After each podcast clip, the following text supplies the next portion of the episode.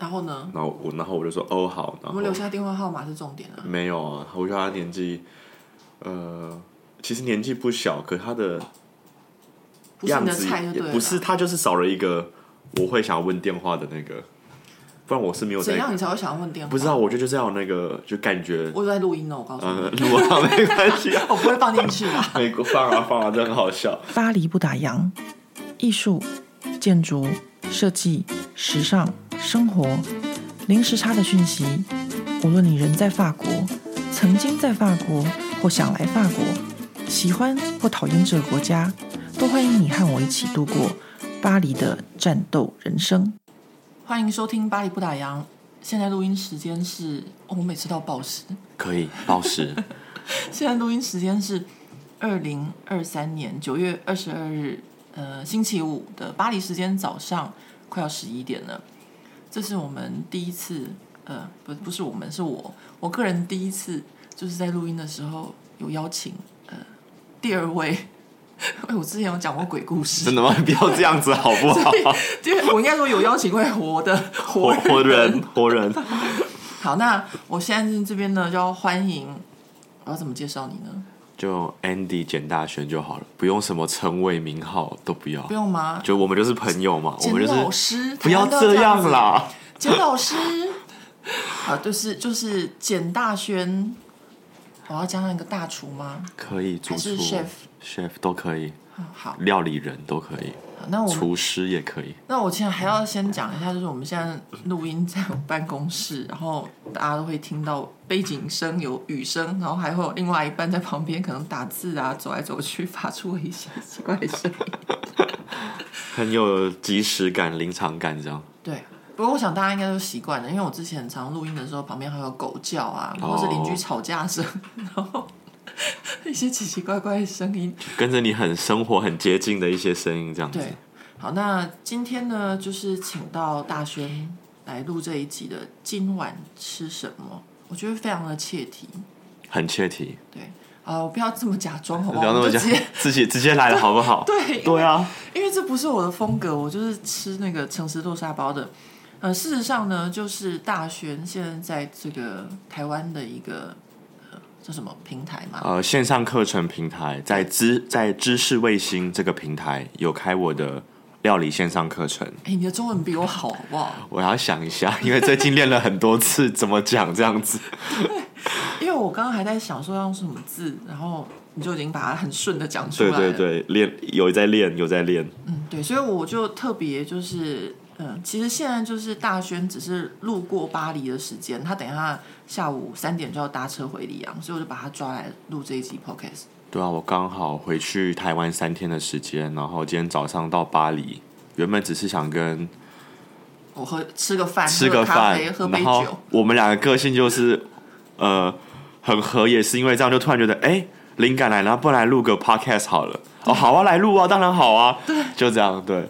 就很很好，所以就这样子就来录这一集。嗯。那今天晚上吃什么？哎呦，不好意思，我突然发现我电脑上面竟然有巧克力还是饼干屑，果然是一个爱吃鬼。一我会一边工作一边一边吃东西，不要掉到键盘里比较 比较重要。对，所以我上台电脑就是这样子坏掉的。真的假的？我我我一边工作旁边放一杯茶，然后啪就洒到电脑，哇，然后就坏。哇，不好意思，不会。我我现在就是因为在办公室，感觉那不是饼干屑，感觉那是什么什么树枝，或者是樱桃梗，或者什么。你答对了，我昨天好像就是吃那个 什么 被发现我的生活轨迹，就有一点尴尬，有点尴尬，没关系。你昨天吃什么？所以要不要讲一下？有，我可以跟你讲，我昨天吃那个叫什么，就是有点像米哈贝的那这个呃，那叫什么呃，枣子还是李子？李子黄呃，李子黄。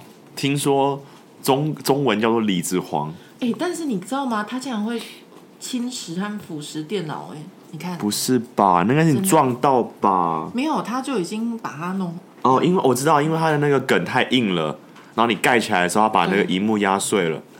好吧，我我觉得我真的是一个，那你要小心手不要割到。我是一个男人。但是男人才会 只有粗心大意 嘛？还好吧。那我就是个女人，因为我超级就是细心小心的。对对，我有发现这件事情。你有发现哦？对，我不需要跟我的听众朋友们说一下我是怎么认识你的。好，我上次有跟你讲了。我上次骑车就是南下去巴黎去南法度假的时候，回程有跟大轩在里昂喝一杯，喝三杯四杯，喝很多杯，喝还蛮多杯的。说真的，对，好，然后呃，我认识大轩其实也没有很久，哎，是今年的事情，因为我开始做那个 YouTube 影片的时候，我平常其实工作很忙，很少有时间会看 YouTube 影片，或是看一些就是。呃，脸书的东西，脸书大概就是自己的朋友吧，看亲朋好友的近况。然后因为做 YouTube 影片，它就会自动推送一些相关的议题的影片给我。嗯、没错。然后我就看到那个你上那个历史的一个一个节目，对 Podcast 的访谈节目这样。没有看到你的本人啊，对，他就是同时有 YouTube 的那个镜头在前面这样子，专业，对他们很专业。然后就看到他你在讲说你去呃实习。在那个二星米其林，对对对对对，然后还有你在学校念书的事情，然后我就觉得说，哇，这个简大轩应该跟我是同道中人，会哦，有那种感觉哦，因为就是那种可以感觉到，就是你在做事情的时候是有一种就是很专注，然后很龟毛，不是说很龟毛吧？我觉得龟毛是一个优点，就是说，呃，有的人做事情就是，比如说做菜，你可以看到，有的人就是随便做。呃，比如说像我个人，可是我吃的时候就不会随便吃。嗯嗯嗯。但是我做设计的这个专业的时候，我就会因为一米粒，然后想大概一个早上。我也会。但是你在厨艺上，我就在厨艺上对。对，然后我是在设计。我就在想我要放哪一个花草，然后想。对，然后我想说要怎么样才能最符合我整道菜的从 A 到 Z 的那个味蕾的连贯性。对，就这种东西会想很久的。对啊，所以所以我就觉得说这就是。这就是那时候我看你的影片的时候，我都马上觉得说，这个人会跟我是同道中人。有有点害羞，被被被被看懂了这样子。我觉得这是很容易懂的哎。可是很多人会不明白，比如说，好，呃，我虽然说我这就这次回去三天，呃，一周前上周四，其实就是一个礼拜前，我做了一个八百多个人的晚宴，然后我就找了在哪里？呃，在 Venice。就是里昂下方的一个八百多个人，对。可是我们有呃三位不同的 chef，就是各负责呃，因为每个人要负责大概四百，就是四百个那个 pièce cocktail，我们说的 finger food 这样子。然后我一个人嘛，那那时候就是那一天，因为有很多的东西要呃 tressage，就是我们说的那个呃盛盘，可它是那种小的 finger food，所以比较多细节的东西。我就找了另外两间餐厅的主厨，他们各有一间餐厅这样子。我说就是哎，好朋友，我说你们过来帮我这样，那就会发现就是很很大的落差，是他们觉得 Andy 就是 Please stop，就是不要那么精搞，对，可他们这样子，对他们这样跟我讲，并不是在生我的气，其实觉得哦，真是够了，每次都这样子。可是我就说，就你们，就你们也知道我北抽这样，所以你们就是会配合我嘛，就是我希望客人的这个 finger food，因为它就是一个小东西，那这个小东西的味道够了。可是视觉上，然后包含你要去注意到，他可能会拿这个 finger food，可能讲话讲个三分钟，然后一杯酒这样，你要去想，我们要去思考很多事情，他的吃的时机点，然后他，你真的是跟我一样龟毛，对啊，我就会想到很多，我也是，他们就觉得难怪我们不能跟你做一样的事情，对，可这没有什么好坏哦，因为他们的餐厅、他们的形式、他们的风格跟我虽然截然不同，但他们也是有赚钱的，他们也是有，他们也是做他们自己很开心的菜的。我觉得这是法国人的优点，嗯，就是说他们虽然跟你不同，但他们会尊重你的要求。但是你应该还蛮客气的跟他们讲。我很客气啊，因为就是觉得他们谢谢他们来帮我，他们才刚结束一整个早上的 service，然后就说好啦，看你真的很辛苦，你要一个人做所有东西，那你要付多少钱？我说。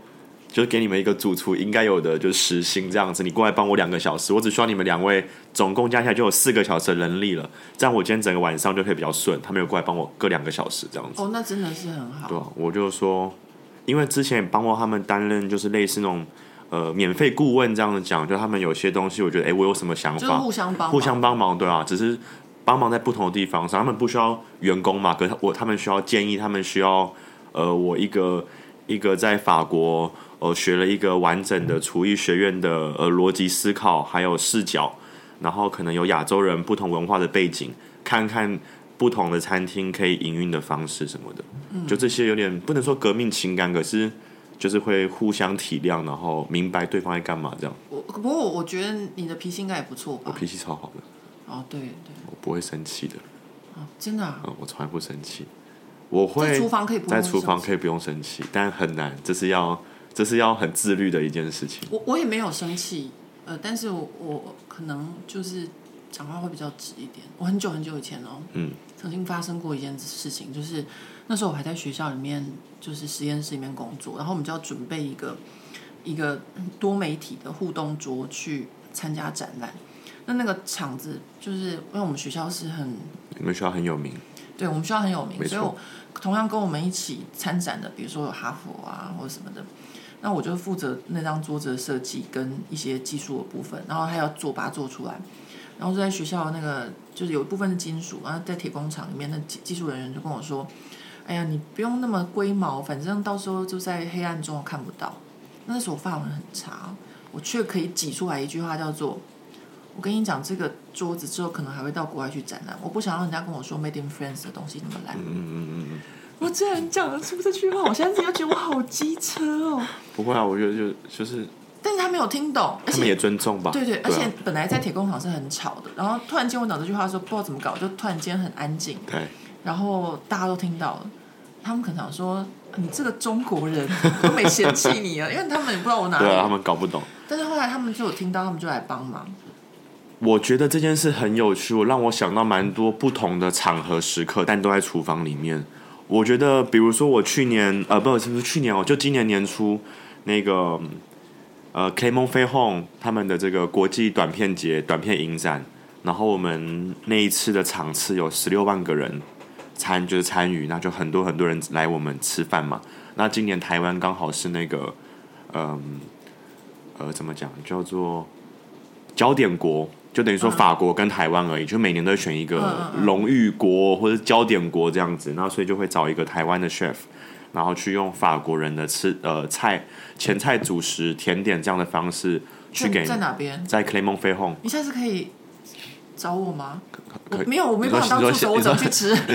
有啊，就是今年一月的时候啊，那时候就介绍用我们台湾的，我就把整个岛屿画起来嘛，呃，北中南东。呃，北呃北呃北东南西北中、嗯、这几个地方，包含我们过去整个从呃日治时期，甚至更早之前的呃原住民文化，然后荷兰啊葡萄牙料理，到后来呃的国民政府来台的八大菜系，我就挑了呃两个前菜，两呃三个主菜，两个甜点，去把这些故事讲的比较深一点点。你要做这些吗？呃，是我想这么做。他们说我要介绍台湾嘛。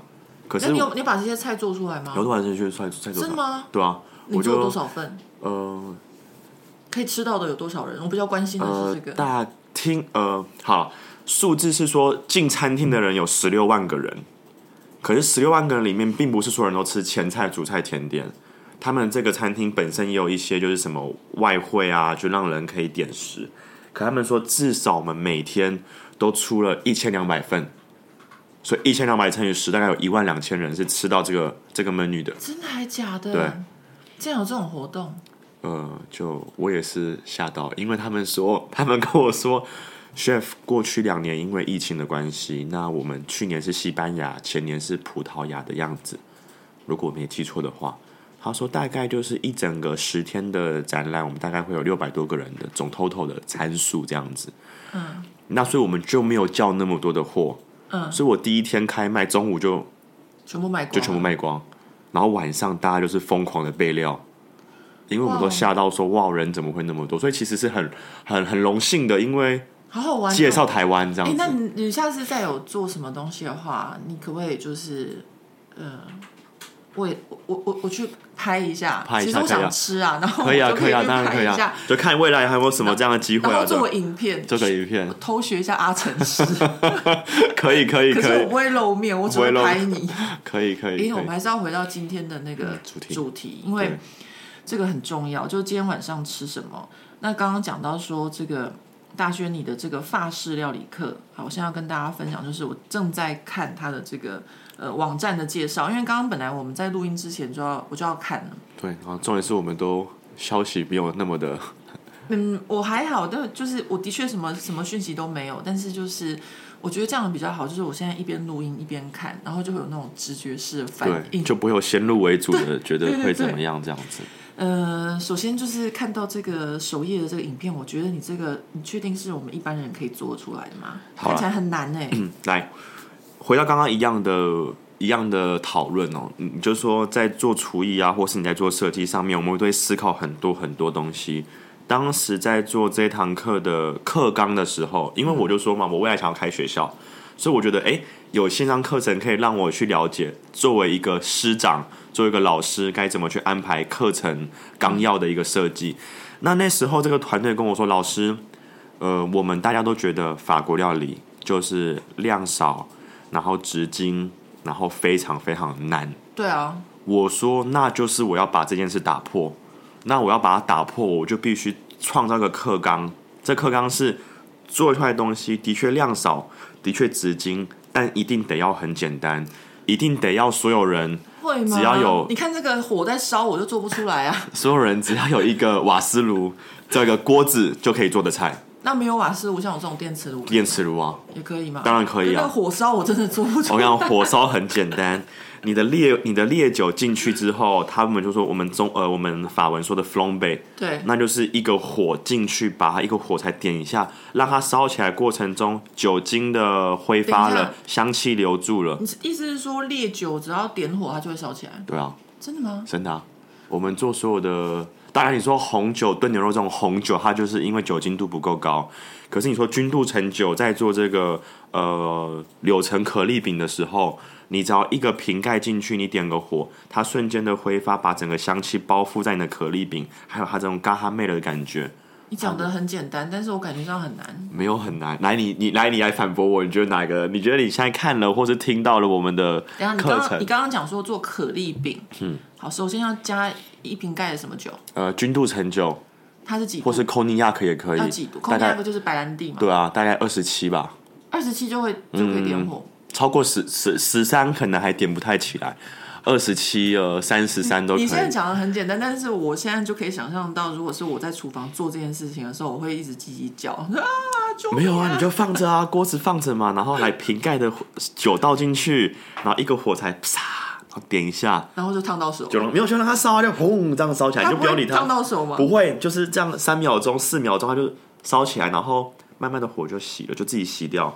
然后那个时候就可以把它夹出来，放在盘子上面。好，我下次试试看。下次试试看，保证安全无虞。我我最近有一点点的进步，一点点。你说？就我拍那个影片嘛，然后有的时候就缺一些那个片段。对。然后版权的问题，我就必须要自己自己去做。对。所以我就做收那个什么，so so my head，就是嗯，勃勃勃艮第红酒炖蛋，水水波蛋。然后那个寿司后来我我自己为了拍影片第一次做很成功，现在就变成我们家的家常菜。真的假的？这这道菜你现在讲这个这道菜一模一样的，就是我我上个月给我过去曾经举办过订阅制他们这种经典食谱。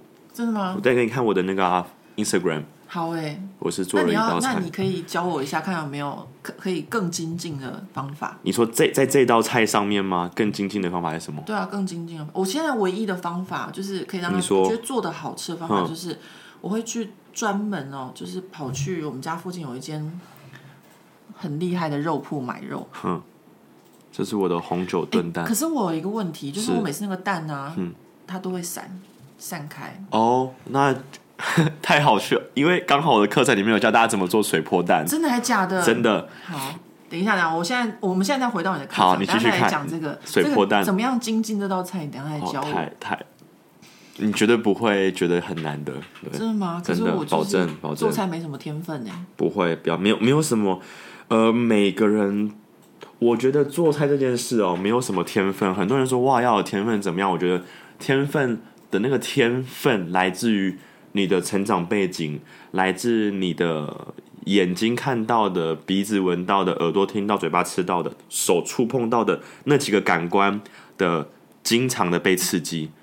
我的确常常被刺激啊，但是重点就在于这里了，就是说，呃，比如说你我在做设计的时候会要求很精准，你在做菜的时候要求很精准，但是呢，我到了做菜的部分的时候，就完全不精准了。你知道，像你们做大餐都会很精准，然后去量什么东西多少，对不对？没错。哎，我每一次都是随便来吗？对对对对对对。可是我觉得这也是法国料理的一个，虽然你不是法国人，可是我觉得法国人很多人做菜也是这个样子。所以我要讲的一个东西哦，我说精准跟不精准，或者是很多的坚持跟要求，跟觉得啊没关系可以大而化之，那个差别就只差别在专业和非专业而已。嗯。那因为我是在这件事情上面专业。所以，如果我连我自己都不尊重我在做这件事情的时候，那我觉得我没有资格说自己专业。我觉得一样，你是设计的人一样，鼓掌，真的是这样啊！我觉得鼓掌。对。那所以我觉得，如果今天我吃过非常非常多好吃的菜，来自于不同的呃过去有经验的伴侣或者朋友家或什么，可是他们做的菜菜很好吃啊。可他们不会跟我说什么哦，这边我加了零点八公克的盐，这边加了一点二公克的糖，没有。他们就是觉得他们试到他们觉得正确的味道，可他们做的菜很好吃。怎么办？你口条怎么可以这么好？就是我就觉得我对于崇拜你，应该说我对于吃这件事情上面，我也觉得我自己有很多的思考跟对话。我觉得，嗯，很多人会说啊，我跟你不一样，我做不出来这个件事情。可是就是因为你跟我不一样，所以你才要去做这件事情啊！对，你常常会有这种思考跟对话，跟你骑车有关，对不对？骑车的时候都会常常自己在那边一直思考跟对话，我就是这样。呃、我觉得是对，骑骑车也有，骑车也会，洗澡也会。我也是，就洗澡就是那个想，对，一直在想，就是我不会让自己停下来问我自己说，呃，该怎么样才是正确或非正确？因为不管是你的设计领域，还是我的厨艺领域。他们都跟艺术有关。如果艺术有一个标准或是有个框架在，那今天就不会有这些作品出现了。哦，所以你是想很多的。我想超多。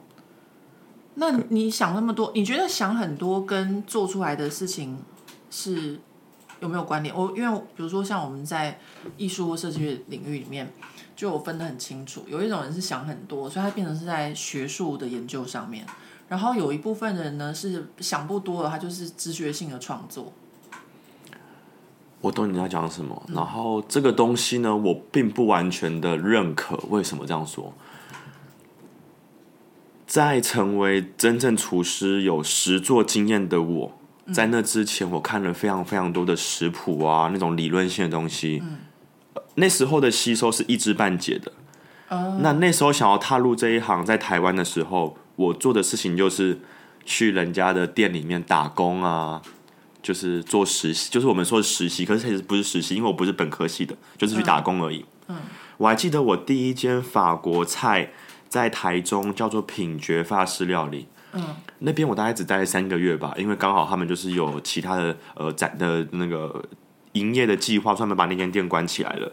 那时候的的的的前辈就跟我说，他说：“哎、欸，Andy 啊，你。”你就是个读书人，嗯，你读了很多理论，我们做了很多菜，你都可以问我们是不是这个东西。我们其实也没有那么确定是这个理论，对。可是你跟我们解释完，的确就是这个东西，对。可是这不是我们业界会需要的才能。哦。他说，与其成为厨师，你更不如去成为一位老师。嗯。我说，那我要教谁？我就不会做菜吼。他说，那你可以去学做菜，然后去教餐旅学校啊，或什么。那时候我没有很明白这件事情。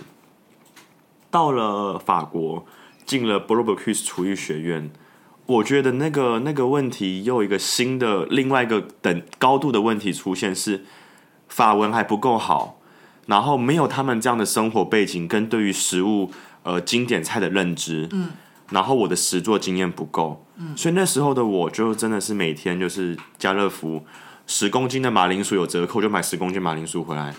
就练习如何把马铃薯削皮削的很快，嗯，如何把马铃薯煮的好吃，蘑菇怎么样，然后洋葱怎么切。嗯、可是你等等等，你这样讲的过程中有超多问题的。对，好，来让我把这个我快结束，快结束。对，那这样子的经验累积，让我可以从一颗洋葱我必须切一分四十五秒到两分十五秒，如果那个皮有点剥不下来的话，嗯，到最后一颗洋葱我只要利用十五秒可以把它切得很细很漂亮。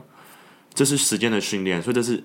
技术上的，呃，手艺上的累积，嗯，那到了一个程度之后，我再回去看我过去的学术上的累积跟实务上的累积，我才发现说，刚刚你提到说，不管是呃天分这个东西，其实是是没有一个一个准则说一定得要怎么样才会怎么样，它就是互补互补，互相去截取你所需要的，然后最后变成一个你觉得好像可以发展的样子。所以基本上，他就是要一个不停的努力嘛。对啊，然后不停的跟自己对话思考，看看那个时候的你想要追求什么东西。所以你的手跟你的脑必须要同时往前。要同时往前，可是有时候会是手往前比较多，有时候会是脑往前比较多。嗯、然后那个时候你会感觉到害怕了，因为你知道的技术学问这么多了，可是你能不能做得出来？然后你发现，哎，我怎么做不出来？就说哦，那就不是只是技术学识上的东西了，是我有一些呃需要利用经验做错，然后去改善，去找出问题点，来增进我实务上面的经验。我完全理解，因为。就算在我们这个设计领域也是一样，就是有一部分必须要是不停不停的充实脑部的部分，然后一部分是技术的部分，你必须要不停不停的精进。所以技术的部分，它可能只是你练到最后，它已经变成是自己的。嗯。但是那个脑部的那个部分运作还是要一直去。哎，等下我先问你问题，因为我刚刚好多问题。来问。首先第一个，你说呃，你以前在台中有去实习。嗯。哎，你要跟我的听众朋友介绍一下你的背景哦。我是东海大学社会学系呃毕业，辅修音乐系，辅修音乐系还古典，古典的。妈呀！然后你突然间要去就是走厨艺这个部分，你父母的态度是什么？呃，我父母从来从来不会在乎我要做什么。他们只跟我说做一个，这这不是在那边讲什么哇，好像很很了不起的画面哦。他们就一直跟我讲说，儿子就是做一个善良的人，然后活着。你活着，你没有生病，你没有受伤，父母亲才会放心。嗯，那你要做什么都可以。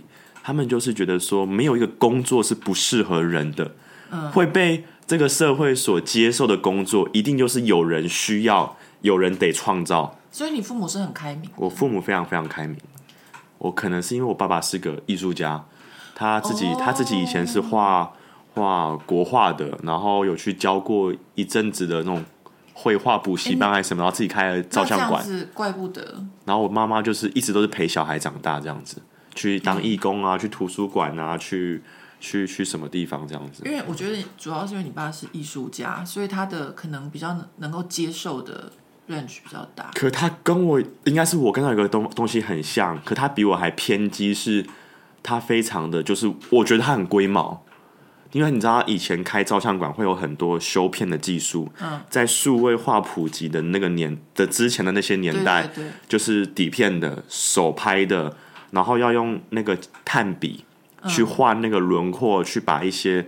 皱呃斑啊、除疤啊什么，那个时候叫 PS 了吗？对，那时候就是什么都，他都是用手画，然后就会记得他那个暗房里面，或者是暗房前面那个小小那个会发出光的放大镜底下，他开始帮别人做那个，然后有时候一做就是凌晨两三点、三四点，就在家里楼下，然后就看到他一个人在那边画，他他不满意就重画，就这样子。那所以我想大概也是有一点。就是我觉得会一直记得说他的工作态度，对对，那个工作态度是有一点点这样子的。没错，我我也是看我父亲，他也差不多是这样。是哈，对我爸也是有点处女座龟毛。他就是处女座，爸就是处女座。你爸是处女座，我爸也是处女座。所以他们才刚生日嘛，对不对？他们才刚过生日嘛。我父亲已经过世了，OK，可是他是很严重的处女座，OK。所以就是看他那样子，就会我觉得多少对小孩都有点影响。有，我觉得这部分是一直有，在我在被别人说，哎，你太。你太龟毛了，可是我就想到说，嗯、可是明明那样子龟毛做事也很好啊，对对对，因为因为做出来成品很棒。我我个人很喜欢法国的一件事情，就是这边可以接受我们的龟毛，嗯嗯嗯，而且龟毛是会被尊重的，没错。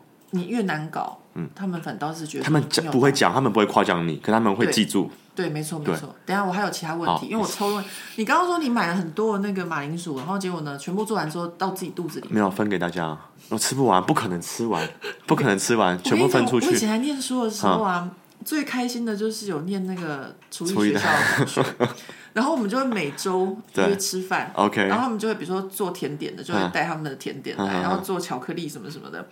然后，因为我已经离学生时候已经很久了，所以都已经怀念那个时期。就只要身边有学厨艺的同学，大家都好开心哦。对哦，没错，就很容易把到妹。对，那哦，把到妹吗？我不知道哎，因为不知道，可能巴黎里昂不一样，因为我们学校就是就是都在学校啊。所以就是嗯，就是都是同一群人这样子。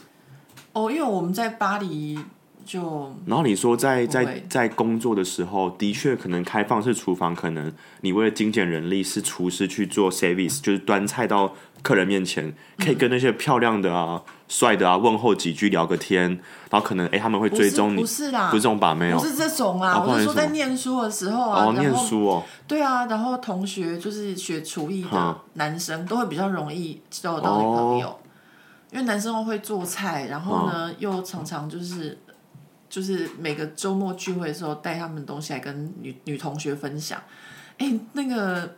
行情很好，是不是？对对对。然后刚刚讲到什么？刚刚讲到父母亲会不会反对？嗯，所以我父母亲其实还好，可是我的爷爷奶奶他们那种传统家庭观念很相对于，就是跟大家一样啊，就是很重的这样。他们我阿公讲了一个很好笑的话，他说：“好啊，去赌啊。”然后我就说：“因为他磁场，因为我以前想开飞机，嗯、他已经拒绝过我很多个工作的询问了，这样子，嗯、因为他觉得就是你的父母亲也是我，就是。”我生的嘛，嗯、所以你应该来问我才对，我还活着，要你来问爷爷这样。所以如果他说可以煮，可以去学做菜，他说可以啊，我就想说奇怪了，不行吗？对，我想说奇怪了，做菜应该是我当时的呃，对于他的认知，他们那种老一辈的观念里面，就是那种人家说哦，在厨房里面啊，脏脏胖胖的啊。我说他怎么会答应？他说很简单啊，一个人一天要吃几顿饭？要吃三顿呢，嗯、一个人可以赚三次的钱呢，当然去做啊。我说我也不是这个出发点，可是就说服他了，对吧？好好笑哦！嗯、那开飞机为什么不行？他觉得开飞机是很危险的。我说我不是开战斗机，我是要开民航机。嗯、他说不行，我的爷爷奶奶、爸爸这一边的都是日治时期的那些，就是长大，他们看到很多飞机掉下来，他们经历了很多战争时期的那种烟雾弥漫这样子。那那我偷偷跟你讲一件事情，嗯、我女儿最近高中刚开学。然后学校就有开飞机的课程，然后我们就非常鼓励她去学开飞机。当然去啊，对啊，我们就说方向感那种视觉，还有、嗯、还有那种呃，对我就我所知，因为以前有去考过空军官校，嗯，做那种飞行箱啊什么的，我觉得那个是对于生活，那是对于呃在做事情的时候专注度很高的一个一件事情。我女儿是问我们说开飞机能干嘛？你知道我女儿是那种很 功利主义吗？是这样讲？对，她就是这样子的，而且她就是那种很逻辑的。后来我们就跟他说，呃，开飞机就是，我们就乱说，我就说开飞机，开飞机就是可以，就是让你比较接近天空。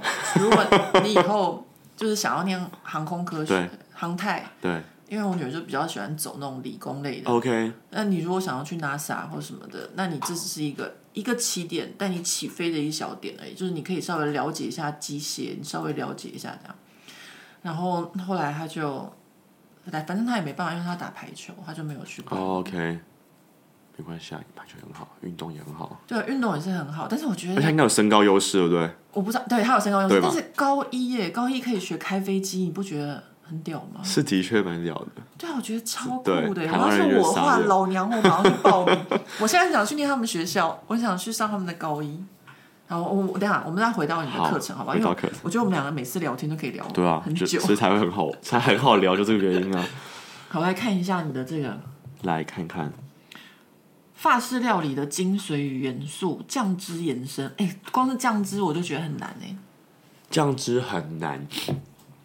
酱汁很难哦，但大家都会说酱汁酱汁，法国酱汁什么，就是五大母酱嘛。对啊。可是这边讲了五大母酱，但我会把五大母酱可以分别做的延伸做出来食物给大家看，因为我觉得酱汁它可以串联成串联整个每一道菜的每一个细节，所以我教了这几个酱汁，就是可以让大家在很多地方使用，这才是比较重要的事情。可以说是这些酱汁都超级好做。你讲的太容易了，我光 想就觉得真的很容画齁蓝，真的很容易。你知道，为了这个课刚刚让它容易，我就是呃，我做了很多我觉得很值得的妥协。因为我觉得以前的我绝对不会妥协，我会就说那我就不要开这个课了，因为这看起来就很难，好不好？什么？你说姜黄奶酱吗？不是阿比修斯鸭胸，阿比 Q。对啊，小首先，我如果我如果是住在台湾的人的话，我都会第一个问题说我要去哪里买鸭胸？鸭胸全联啊，超市啊，哦、有吗？有啊，很多哎、欸。它就是像法国那样处理好的一块吗？对，我跟你们就是这个地方呢，我虽然是买整只鸭回来做解剖或什么，可是这个解剖过程并没有教，嗯，我只是给团队看看说这个东西要不要教，因为我觉得有点对他们来说有点难，嗯。然后这的确是可以直接买一副鸭胸，不管是去一零一啊，或者是呃微风啊、星光三月的底下那个超市都有在卖，而且也不贵。好，那你再说东方的香料、嗯、香草、中东的野枣，这些台湾都找得到吗？呃，这全都是台湾的食材。那你会跟他们讲 Apicus 的故事吗？会，里面会讲。好，那我觉得我好像在找茬哎。找啊，当然，我就觉得没有。我跟你讲，就是不会做的人，我，我，我你知道我在。拍完这堂课的那个、那个、那个最后一个镜头讲结论的时候，我哭得很惨，然后团队不太懂为什么我哭得那么惨。为什么要哭？因为就觉得这个东西怎么讲呢？大家花很多时间，团队花很多时间一起去把这个课纲，以我的角度跟他们懒人的角度，你在说我吗？就是就是刚比了你对，对，就他们的角度去做一个结合，说这个东西到底他们能不能接受？嗯。所以这已经是第一个难的东西了，然后再来是我对自己的要求很高，嗯、他们也对他们的要求很高。我刚好跟一群完美主义的人工作，嗯，这是很棒的。所以我希望这堂课的出发点不是教大家呃做菜而已，嗯，它背后是有很多的呃呃包袱的。这个包袱是要让你们用对于法国的不了解去明白什么叫做法国人的生活美学逻辑思考。那在这个背后，这些课程、这些菜是经得起检视的。我就写了一段话，我写说，二零一三年的时候，我去后火车站买了我人生的第一本影音的食谱。嗯，谁的？傅培梅女士的。二零一三年。对，那我还在读社会学的时候。傅培梅，那是我小时候我爸看的。对啊，就是那种 DVD 的啊，那种后火车站有在卖那种。现在还有啊？有，就是我爸那很久，十年前、十二年前的事情了。然后那时候我买了，那时候我根本就不会做菜，也还没有打工，什么都还没有。为什么买傅培梅呢？因为我就想说，我在学校宿舍，然后我有个瓦斯炉，然后我一定得做菜。就是我觉得我已经受够在东别夜市，就是我们东海大学东别夜市，就是每天在那边想要吃什么。嗯、你知道以前还会有学生，就是那种呃资讯系会设计那种，他们会把东别或者附近东海大学附近的的食物的店家都放在那种拉霸机那种网，就那种。App 里面会可以去，你就会划一下，因为不知道吃什么，对，不知道要吃，叫大家帮你配合好。比如说呃，小笼包，然后炸猪排饭配一杯鲜草汁，就这种会有这种东西，你懂吗？这这个叫什么？这叫做太不挑吗？吃什么东西哦？那个就那，因为那时候就是已经没有想法，那我觉得好烦哦。我觉得我应该做我想吃的菜才对，所以你就去买傅培梅。我想说傅培梅就是最有名的啊，那时候可以找到 Google 可以找到资讯。等一下，你的年纪。我不认识傅培梅。好，你现在几岁？我现在三十，要三十一。对啊，那想当年你也才不二十岁，二十岁啊，十九二十。然后你就买傅培梅，因为我就觉得刚好有 DVD 可以看，然后他们又说什么呃什么什么什么什么什么哪一个？我要给你鼓掌哎、欸！为什么？因为你傅培梅是我父亲那个年代里面的一个。呃，厨艺大神，你懂我意思吧？就是因为大家，你知道那种以前 DVD 那种纸纸页，然后外面会有那种塑胶膜，它就写说什么呃，得到什么什么华式还是什么台式呃台式什么连续十年什么，他当年的食谱就是圣经。对对对，就他，然后我就说好，那我要买回来看。那时候看这些东西呢，以我那时候社会学角度来讲，我不觉得他在做菜上面让我有多么强的一个进步。可是我看到了很多生活上的东西，他他那时候让我到现阶段很感动，原因是因为他的言行举止，他讲的深，他在分享他做这道菜跟他的儿女的那个过程，我觉得哇，这才是人文。Oh God，你懂吗？你竟然看傅培梅看到这个，就那时候我是社会学的啊，我就不是要去做菜的啊，对，也是也是，我看的是为什么他可以受人。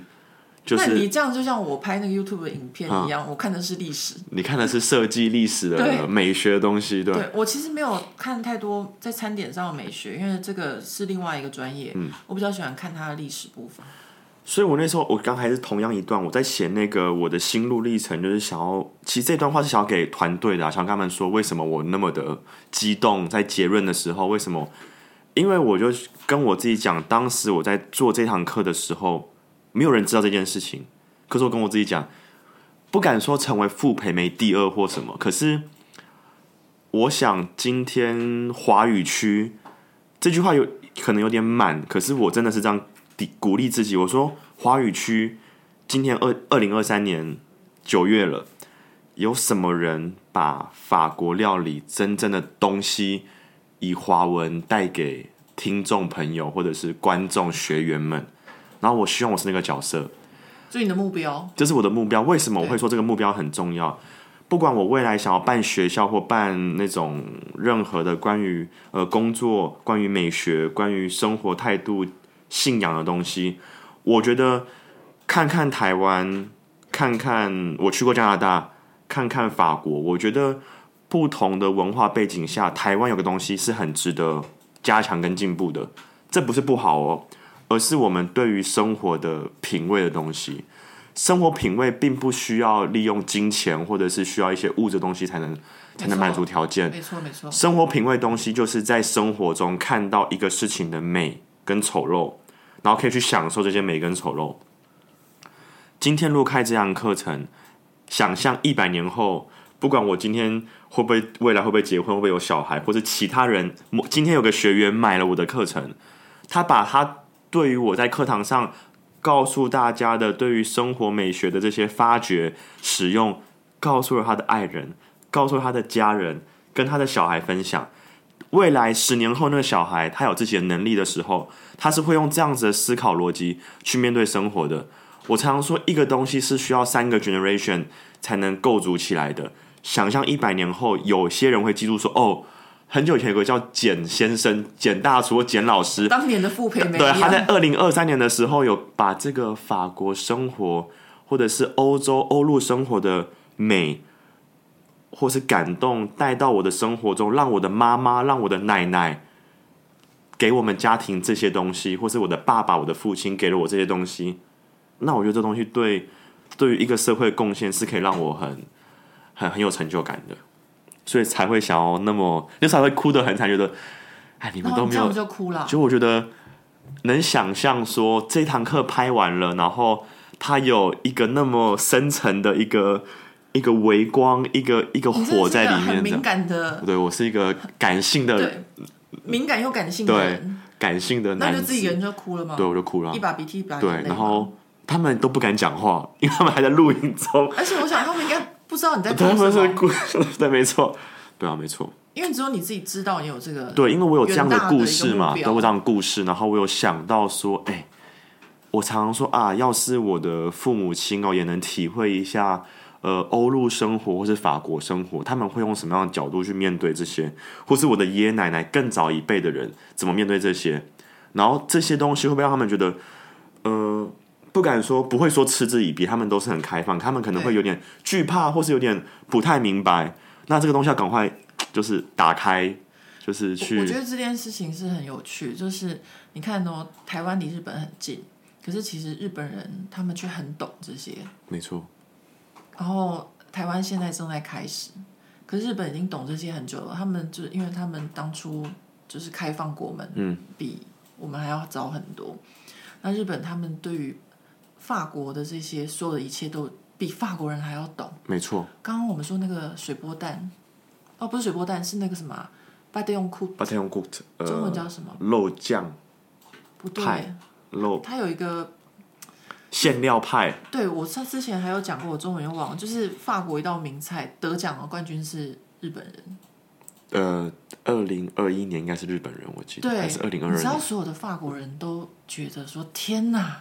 竟然是一个日本人拿到冠军，因为非常工整，非常的味道非常平衡，然后每一个味道都很足。因为我有我有两个老师在那边，就是当评审，当评审，两个都是没有 v i o n 所以你有听过这件事情？有有有，因为原原本想要去比赛的，真的吗？结果老师说：“哎，你再等一下，就是你要再练一下，再练一下，再练一下。”对，好厉害，日本人很厉害。今年的 Male v i o n France 就有一位也是 Joel Robuchon 在在东京的那个总的主厨也是日本人，对对，都是日本人太强。我们再回到你的这个课程，哎，我觉得你的课程我看照片都觉得很难呢。嗯，哪一个让你觉得看不要这样，呃，你就讲的哪一个菜名让你看就觉得很难好了。我看照片，我没有看菜名哦，看照片觉得很难。呃，我觉得照片就是很美学视觉的东西，可繁可简。那我觉得这一次的呃视觉设计，我让它比较繁琐一点，因为我觉得就是因为它看起来繁琐，然后当你们看到呃实际的这种我们说的 montage，就是把它堆叠出来过程中，你们会觉得说哇，原来可以这么的容易，原来美学东西是可以是可以这样子完成的。其实有点故意啊，我觉得我有点故意。你的那个食谱里面只有一个东西我会做，叫做水果沙拉。水果沙拉我们家常做，真的哦。但是我很懒，因为要切水果。对啊。然后，比如说像我另外一半，你不要看他这样子又高，然后好像感觉上就是男人。对。但他的水果沙拉都切的比我细。OK，然后我就那种觉得就啊大块这样切的刀数就。那他有没有跟你吵？有没有跟你讲过说为什么他要切那么细，或者是你觉得为什么要切的比较稍微有点有点角度啊、大小形状啊这些东西？没有，因为我是一个懒妇。但我跟你讲为什么？这也是我在这个单元里面水果沙拉的时候跟大家讲的。我说很多时候。呃，可能就只是多个几秒钟的刀工，或者是准备，或者清洗，anyway，但这些东西都让你在口中的感受是会有不一样的。这我知道啦，我去餐厅吃就好啦。啊、是是没错。那我就是一个懒妇啊，我自己在家里面就……那我再问一下，哦、你觉得那个这个叫平台叫什么名字？知识卫星。你觉得知识卫星会因为就是我们录这期 podcast，然后给我免费的课去上吗？呃，我觉得也许可以问问看哦，也许可以问问看哦。这样我搞不好也可以精进一下我的那个水果沙拉。可以啊，我跟你讲，因为我们每天早上嗯都会吃水果沙拉。每天吗？对。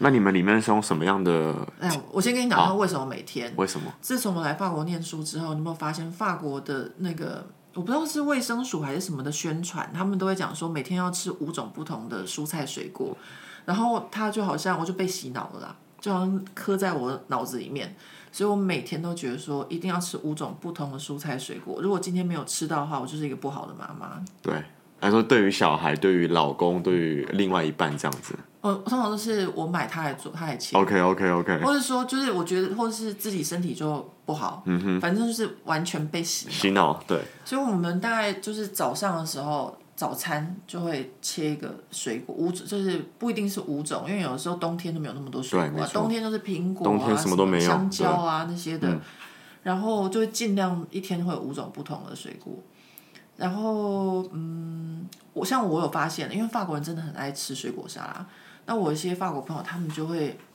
比如说在里面加核桃。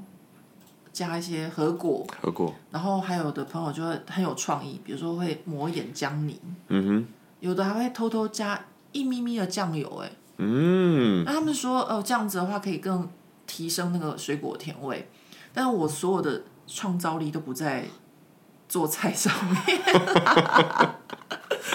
我的创造力都在我自己本业上面，嗯、所以。我要吃饭的时候，我就想要吃好吃的，我就去餐厅吃。嗯，不是说这样我就就是会比较认真。可是我觉得，如果你有教说怎么样，就怎么稍微切，怎么洗，就可以。怎么切怎么洗，然后我教的更多的是如何去了解你每一个人背后都有属于自己的这个呃味道的知识库。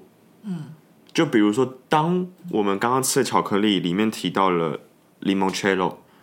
然后我就问说：“听众朋友不知道我们刚吃巧克力？哦，我们刚刚不知道，我们刚刚吃了很好的巧克力。我刚吃了十月份的那个 哦，是哦，还没有。康菲尼的巧克力，对，台湾还没有。我觉得它那个黑巧克力，呃，中都加这个口味我很喜欢。那就比如说，好，回到中都加好了。我们当我们提到你，我们讲中都加，听众朋友不知道啊，就是以这个榛果，意大利榛果巧克力，意大利榛果榛果酱，然后它是很非常的。呃，秋冬季节会出来的东西，呃，巧克力啊，或者是一些抹酱啊，或者是我们说的班内顿的那种意大利的那个呃圣诞蛋糕，它里面常常会是用 Jean Dujardin 去配那种呃巧克力碎啊，不管是牛奶巧克力还是黑巧克力去做的一个圣诞面包。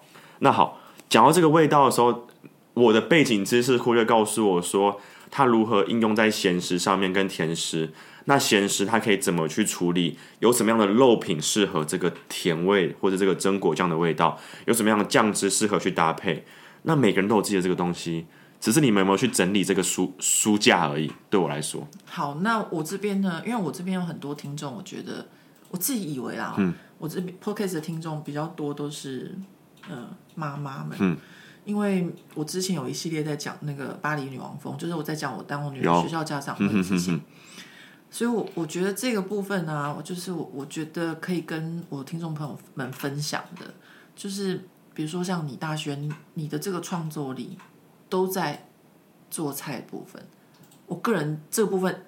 零零创作，所以我很喜欢吃，因为吃这件事情是我从小我父亲就爱吃，嗯，所以我们就很喜欢吃，对，做很多面食类嘛，听了好羡慕。他不但做面食，他自己做菜很挑剔，而且他还会带我们去到处去哪边有新餐厅就去吃，所以吃了很多的餐厅，或者就从小就是他爱吃，就带着我们去吃，但是我却零创作力。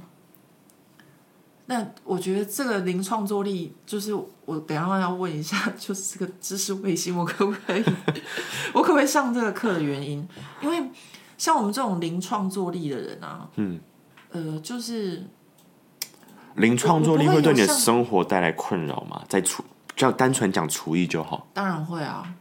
这困扰，这个痛苦值，这个这个害怕点在什么地方？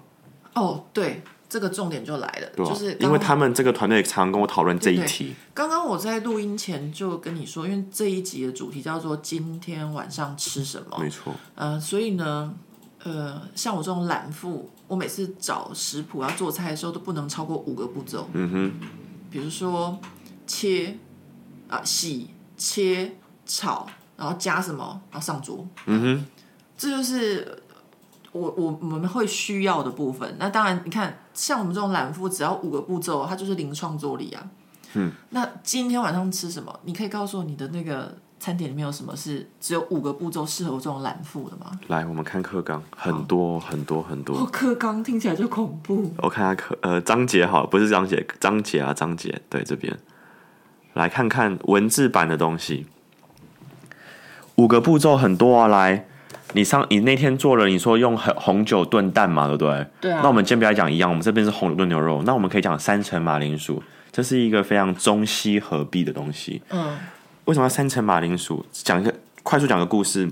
我刚到法国的时候，在 Annecy 这个城市读语言。对。Annecy 就是我们说的山城嘛，阿尔卑山脚下。就你骑脚踏车那边。对，骑脚踏车那边。嗯。那那边因为天气冷，因为接近几乎中年积雪，呃，积雪对。所以他们会吃很多乳制品的东西，因为那边乳牛牛乳多。那我就想，好，今天我想要介绍马铃薯跟乳酪的结合。我们说的风具，我们说的丰具沙瓦亚，就是我们说的这种呃萨瓦尔地区的这种卤肉锅。对，我就想到马铃薯，我就想到熟肉，我就想到卤肉。你知道我肚子一直在咕噜咕噜。我也是、欸，我也是。对，那我就想说，那。如果今天我想要让台湾人可以体会这样的东西，但是不要给的那么 powerful，不要让台湾人觉得说，哦，我今天吃了一个很重口的东西，那我可以怎么把它跟台湾有的食材或者是一些有趣的东西做结合？所以东西超简单的，你做一个马铃薯泥，然后台湾有破布子，嗯，你把破布子的籽挖掉，为什么？因为破布子对我来说，它就是台湾橄榄，嗯，它就是咸香咸香，嗯，它形状也像橄榄。口感也有这种感觉，就像我们南发的橄榄这样子，那、就有很多地瓜叶啊、菠菜啊什么，你就把破布子炒地瓜叶、破布子炒菠菜、马铃薯泥做好之后，把这东西放在夹层，上面撒上乳酪丝。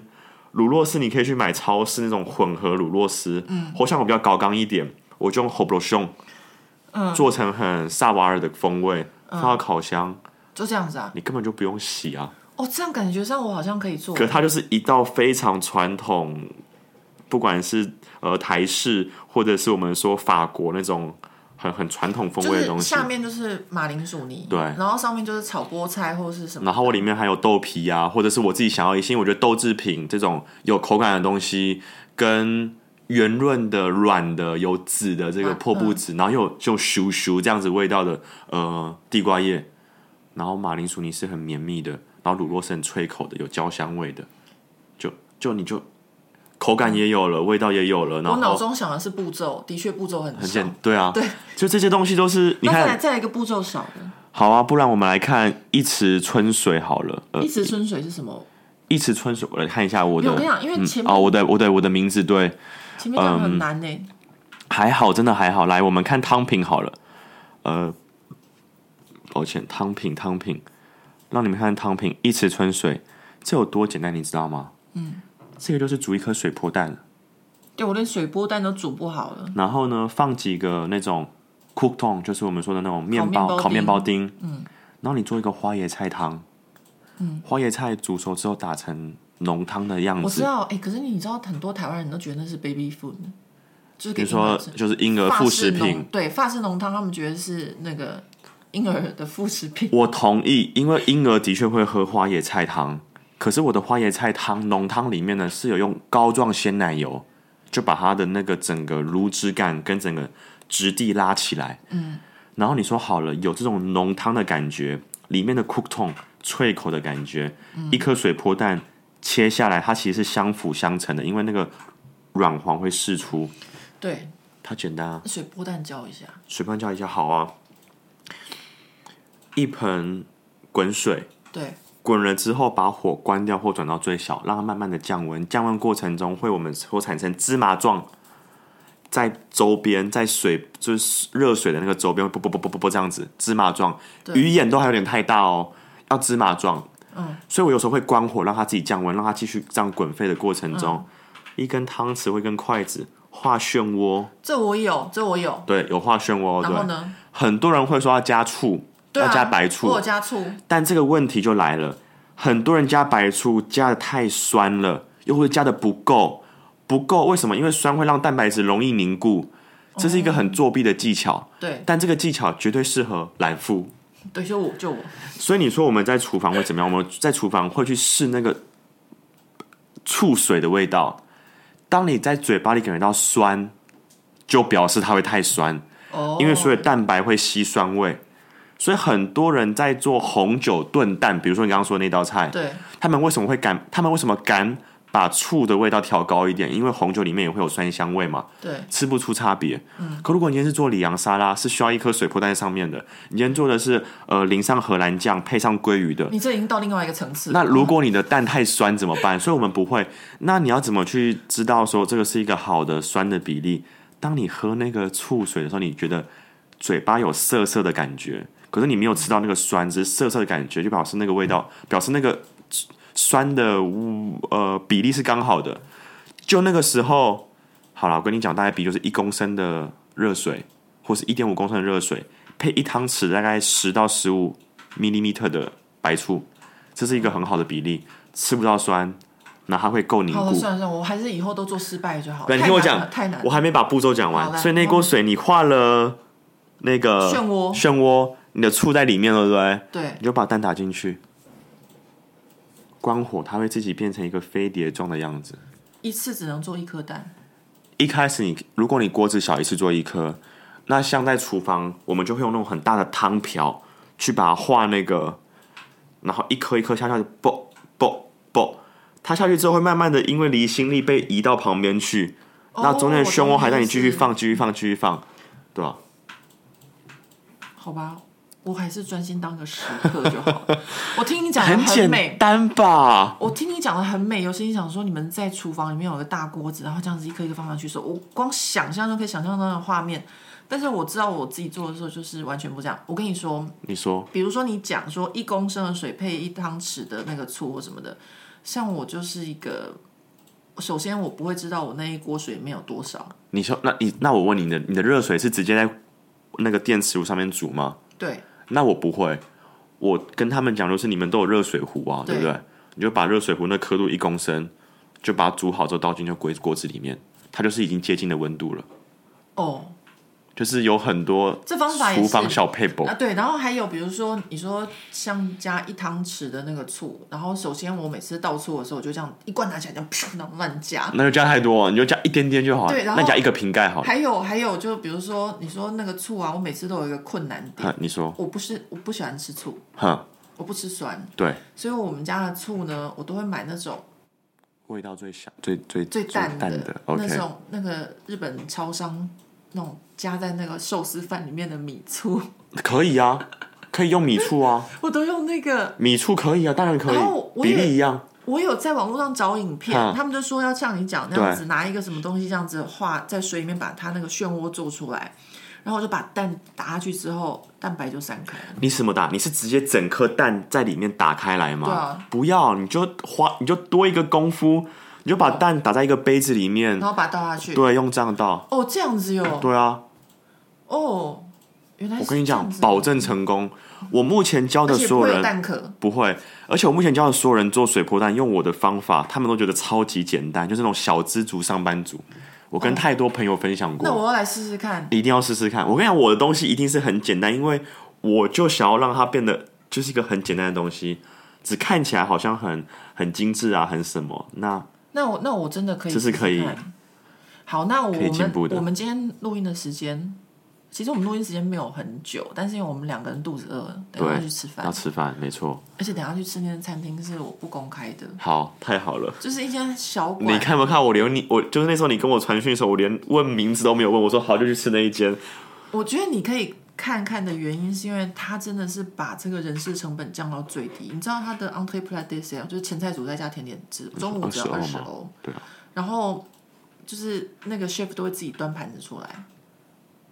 我的我的在巴黎哦，我的第二间实习餐厅也是这样，因为人事成本太高了，请服务生是是 not make sense 的东西。对，可是他他还是就是很认真在做，而且他每天中午都会有一个那个他们当天的鱼。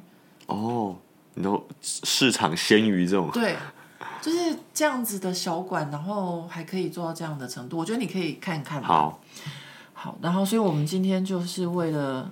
我们的肚子就不录太久。对啊，那要不要讲讲？但是还是要讲一个别的东西，还是要讲个别最后一个东西。好讲。我觉得这个东西很重要，就是用餐礼仪。法式餐点的用餐礼仪，其实我写这个巴黎布朗脸书写那么常常写这这个类型的东西。No No No，我不敢写，不敢写。一写这个就会引发论战。OK，我没有在怕的，不能这样说，不是说我没有在怕，而是我觉得我讲的是。是是是我的经验。我，我觉得就是要讨论说你对这件事有什么看法。我先讲一下为什么会引发论战。好，因为台湾人就会有一部分人觉得，老子花钱，我要怎样吃饭是我的事。哦，没有错。有一部分人都觉得说，老子花钱，我并不想要跟穿吊嘎和拖鞋的人一起吃饭。嗯、然后又是这一部分的人，这个主题和哪一个主题常常会引起论战。呃，就是服装主题也会常常引起论战，因为在法国很重视什么样场合穿什么衣服，没错。但是在台湾，大家就会觉得说，老娘高兴怎么穿就怎么穿。所以你觉得这个用餐礼仪这件事情，你的看法是什么？用餐礼仪团队跟我说是讲课单元里面，就是非实作，就单纯讲课，但他们听得最如痴如醉的。是听到忘记，就是章节是有时间限制的，因为我可以讲，嗯、我讲了超级多东西。嗯、他们说没有想到法国人对于吃饭饮食，不管是礼仪还是文化，是有那么多层面的不同。你刚刚讲的，你说单纯讲服装好了，对，我觉得服装，我的我的我的那种感受度或者冲突感会比较低。对我来说，当我看到一个人穿的很着肉。去吃一个好菜餐厅，或是去吃一个高档餐厅，我觉得可以接受。嗯，但是我觉得有个东西是我们刚刚一开始在还没录之前，我们常常提到的那个声音的东西。对，我觉得你去吃餐厅，你今天打扮的怎么样，这个影响人只是视线上的。当我开始吃的时候，我的专注力是在我的食物上的，没关系。对。可是因为我的嘴巴、眼睛、鼻子都在我的食物上，可是有个东西我很难把它放到食物上，就是听觉。嗯，所以如果你讲话很大声，或者是笑的好像这是你家饭厅一样，我会完完全全的被影响到我整餐的性质，而且是任何时候。哦，所以你的在意的点是是是听是听是是听是听觉上的东西。哎，那我听说，因为最近那个李昂在讲捷运的事情，我听说台北捷运上面有很多年轻人打电动，然后放的声音很大。我听说啦，我自己没有。很久没有回台湾，回台湾很少搭捷运。那你对这种，我觉得可以接受。火车或者捷运上的杂背景音吗？对还是杂音？我觉得 OK 耶。我觉得捷运有点好玩的是，它有一个很强的背景音，就是它的行驶的声音。对。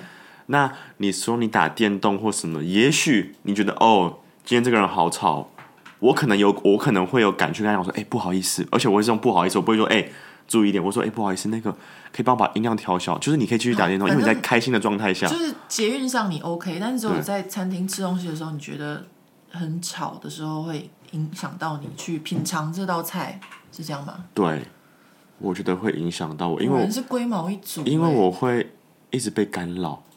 然后我觉得，天哪，我好想专注哦，可是我无法太专注这样子。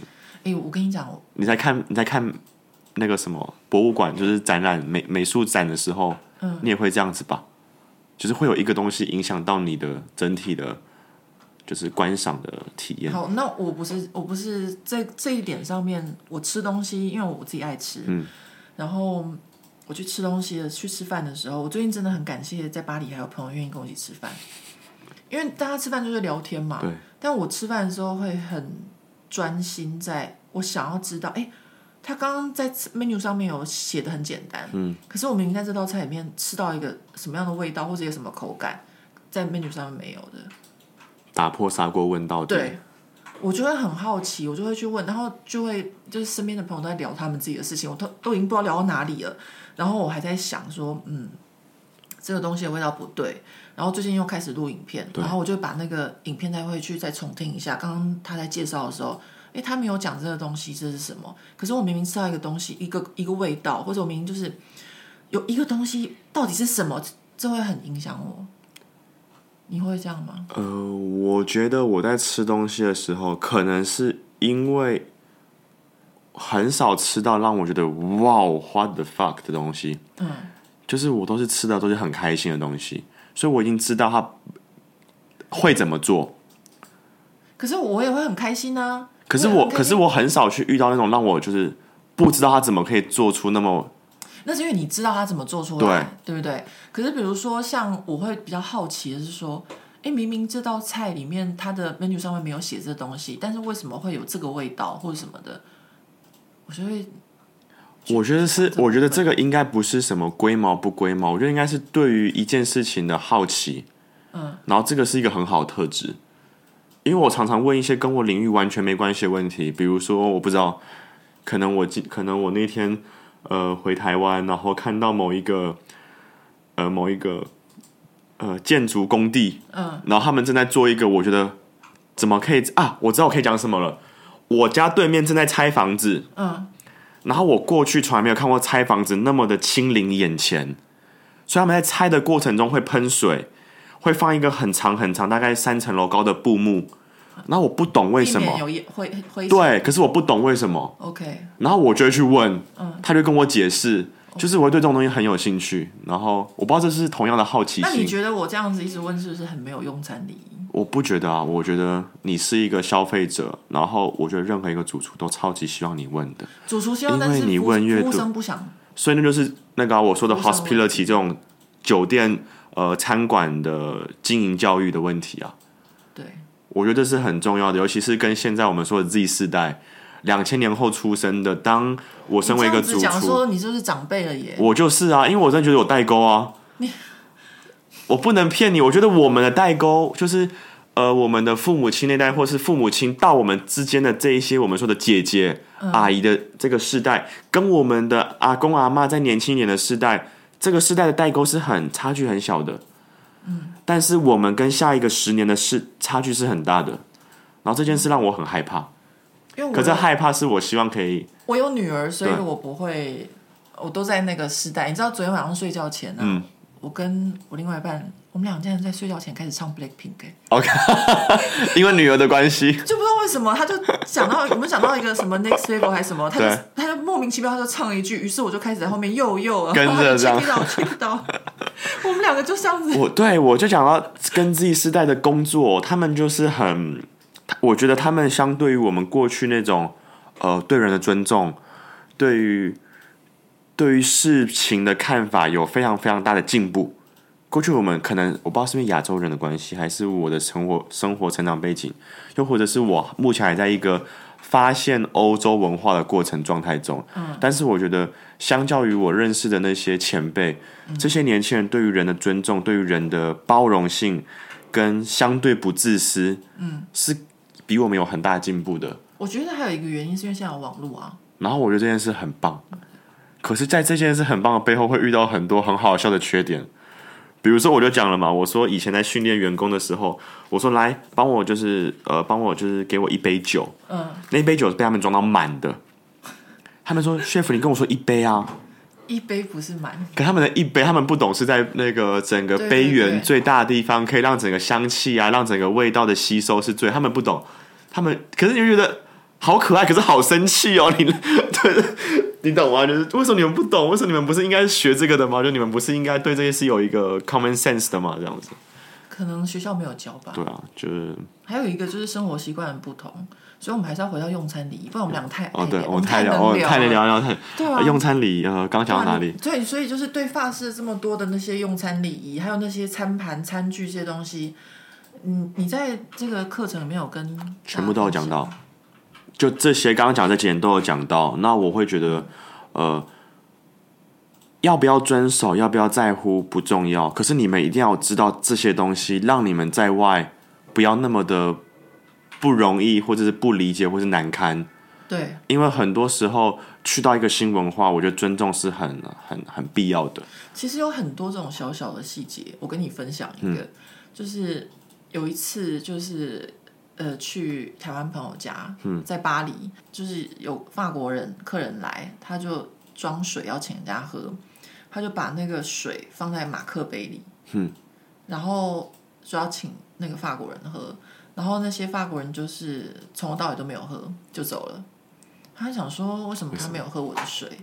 我说因为可能有一点奇怪，因为水杯通常都是玻璃。杯，而不是马克杯。对，就是这种小小的细节，这样。讲到水，我其实其实前天才跟我妈讲这件事。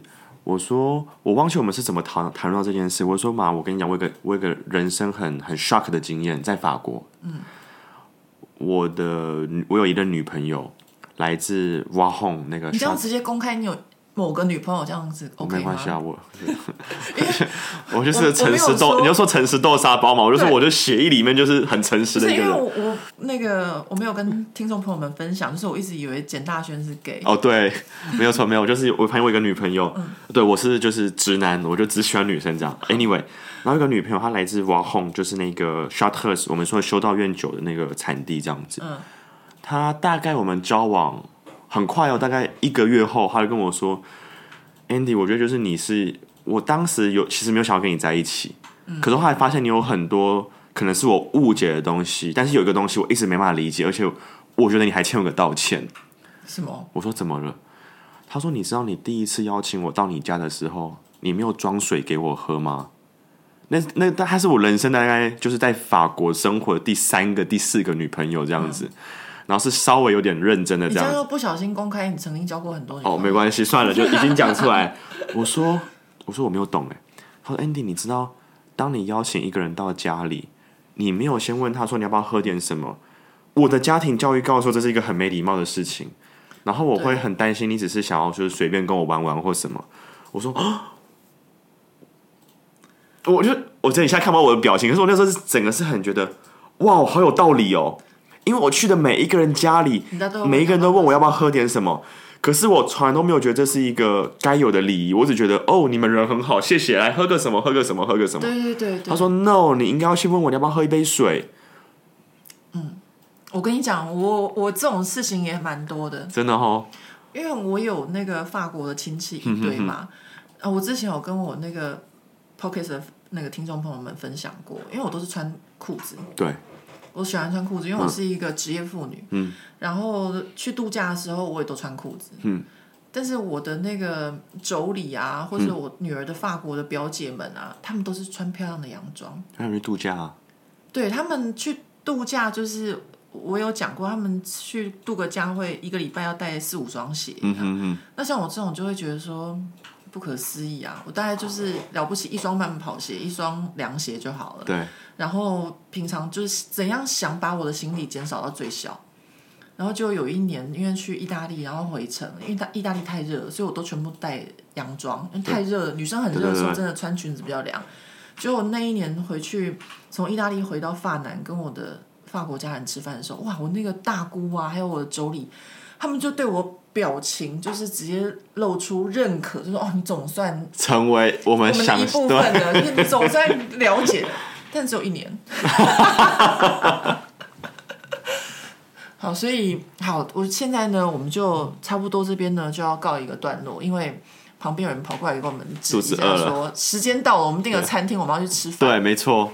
好，那最后我们还是要讲一下，因为呃，这个课程呢，现在就可以怎么样开始预购吗？现在已经可以对，可以上课了吗？已经没有，还不能上课，现在是募资期间，然后大家尽量，因为越早。购买的价格越便宜，越便宜，而且还有为就是巴黎不打烊设定的一个哦，我们有一个折扣码，对，呃，很有质感的折扣吗。没有，我刚刚请他改，因为他本来是说输入 H O 三百可以折扣三百元，我是说我这样听起来很廉价，对，可不可以只要输入 H O 就好了？小写的 H O 啊，要小有分大小写吗？呃，应该有哎，要小写啊，不然。再确认好了，嗯、目前是写小写啦，目前、哦、小写，还是你想要变成 H 大写、O 小写也可以啊，还是你要 H O 都大写？好，各位听众朋友们，请看，请看文字文字那个文字的部分，因为我觉得就是，嗯，我觉得 H O 三百感觉太廉价，就是 H O，我再跟那个他们确认一下，对，好，然后把详细的资讯放在这个文字的部分，因为我们现在录音的时间是二十二号，但是我们上线的时候会是。应该是十月初，十月初，对，就我人已经在台湾的时候。好，那我们现在，对，哎，我们现在不能说了，因为我们刚去吃饭。没问题，好，那就 爱吃的，爱吃的，对，我也好饿哦，超级饿。呃，那就大家有什么结尾吗？你问什么？没有哎，我通常都是这样子。大家下回见喽，拜拜。那我们下回见喽，拜拜，拜拜。